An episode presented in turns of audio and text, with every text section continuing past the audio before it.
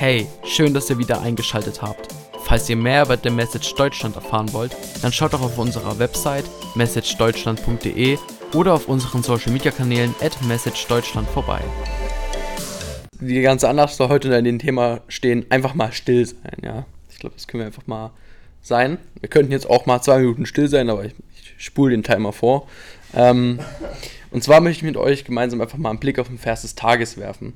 Ähm, in der Bibel-App zumindest bei mir. Und der ist im 2. Mose 14, Vers 14. Der Herr selbst wird für euch kämpfen und ihr sollt still sein. Und was man als erstes schon mal sagen kann, ist, dass dieser Vers, wenn man den zum ersten Mal hört, schon sehr ermutigend ist. Ähm, der Herr selbst wird für euch kämpfen. Für mich persönlich auf jeden Fall hört sich das nach etwas sehr Gutem an. Da ist irgendwie jemand, der, ja, der irgendwie für unsere Probleme kämpft, der, ja, der irgendwie sozusagen mit uns durch dick und dünn geht, kann man sagen. Ähm, und das ist auch schon eigentlich ziemlich krass und jetzt könnte man es eigentlich schon dabei belassen. Aber es gibt, finde ich, etwas in diesem Satz, was es noch viel krasser macht. Und zwar das Wort selbst. Da steht nämlich nicht, Gott wird wen schicken, der für euch kämpft, oder ich schicke meine Engel, die auf euch aufpassen. Ähm, das macht Gott zwar auch, aber hier steht ganz genau drin, ähm, ich selbst werde für euch kämpfen. Gott selbst sorgt und kämpft für uns. Was ist das eigentlich für ein Gott, der sich so für uns investiert, der sich so für uns aufopfert und der seinen eigenen Sohn gab und selber Mensch wurde, nur um für unsere Kämpfe zu kämpfen? Das heißt quasi auch, dass Gott unsere, ja, unseren Mist ausmerzt, habe ich es mal so betitelt. Ähm, denn wenn wir wieder uns in irgendeine Lage begeben, die nicht so schön ist, dann ja, müssen wir nicht sehen, wie wir kommen, sondern können einfach auf Gottes Hilfe vertrauen.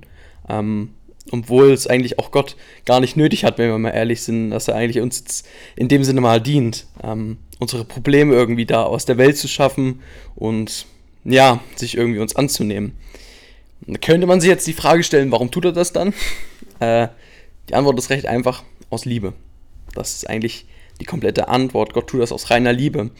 Und er tut das nicht irgendwie für einen besseren Stundenlohn äh, oder er wurde nicht, er wurde nicht Mensch, weil er Lust drauf hat, irgendwie äh, gedemütigt zu werden und gekreuzigt zu werden. Ich glaube, dass es ein Teil war, der auch für Gott nicht so schön war, von seiner eigenen Kreation, von seiner eigenen Schöpfung so runtergemacht zu werden.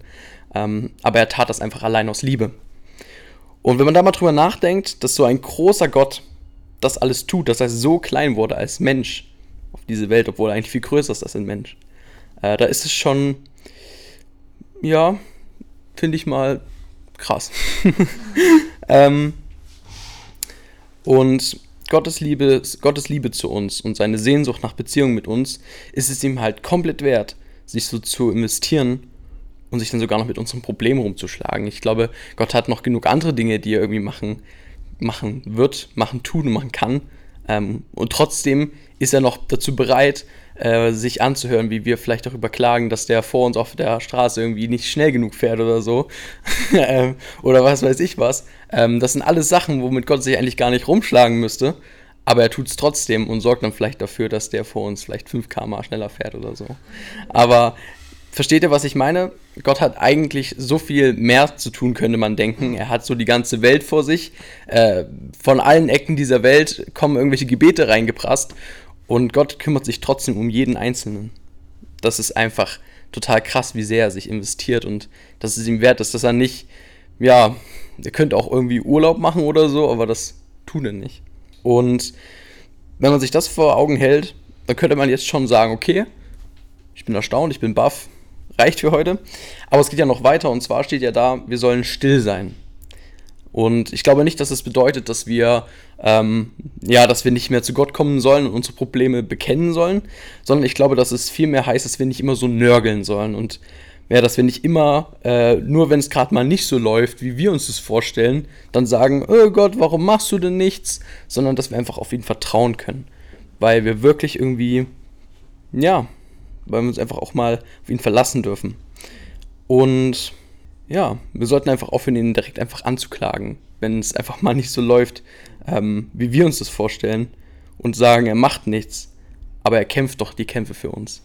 Und wir können wirklich einfach still sein, wir können Ruhe bewahren ähm, und können auf Gott warten und ihm vertrauen, ähm, können stille Zeit haben und für unsere Probleme und Sorgen beten. Ähm, wir dürfen einfach in Ruhe vor Gott kommen und ja, dürfen wir uns einfach ihm öffnen und ihm alles anvertrauen und ihm vertrauen. Denn er selbst wird unsere Kämpfe kämpfen. Und das würde ich sagen, ist was, was wir ja echt irgendwie für uns verinnerlichen sollten, dass wir wirklich diese Ruhe bekommen, dass wir diese Stille bekommen, dieses Vertrauen. Und dafür können wir jetzt einfach noch kurz beten, dass wir wirklich diese Stille, diesen tiefen Vertrauen in unser Leben mit aufnehmen. Vater, hab Dank für dein Wort, hab Dank, dass du so ermutigend bist, dass du Mensch geworden bist, dass du jeden Tag irgendwie Dinge tust, von denen man nur staunen kann, sich fragt, warum tust du das? Warum? Warum? Aber deine Liebe ist so groß, dass du, ja, dass du es dir nicht zu schade bist, irgendwie, ja, unsere Probleme irgendwie aus der Welt zu schaffen, weil du einfach Beziehungen mit uns willst weil du es einfach magst, uns glücklich zu sehen.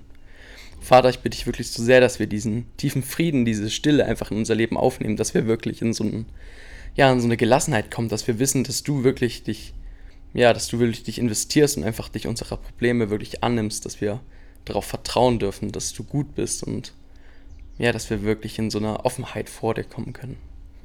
Hab Dank dafür, Vater. Amen. Vielen Dank für das Anhören unseres Podcasts. Vergesst nicht, uns auf allen Plattformen zu folgen, damit ihr nichts mehr verpasst. Bis dahin seid gesegnet und bis zu einer weiteren Ausgabe.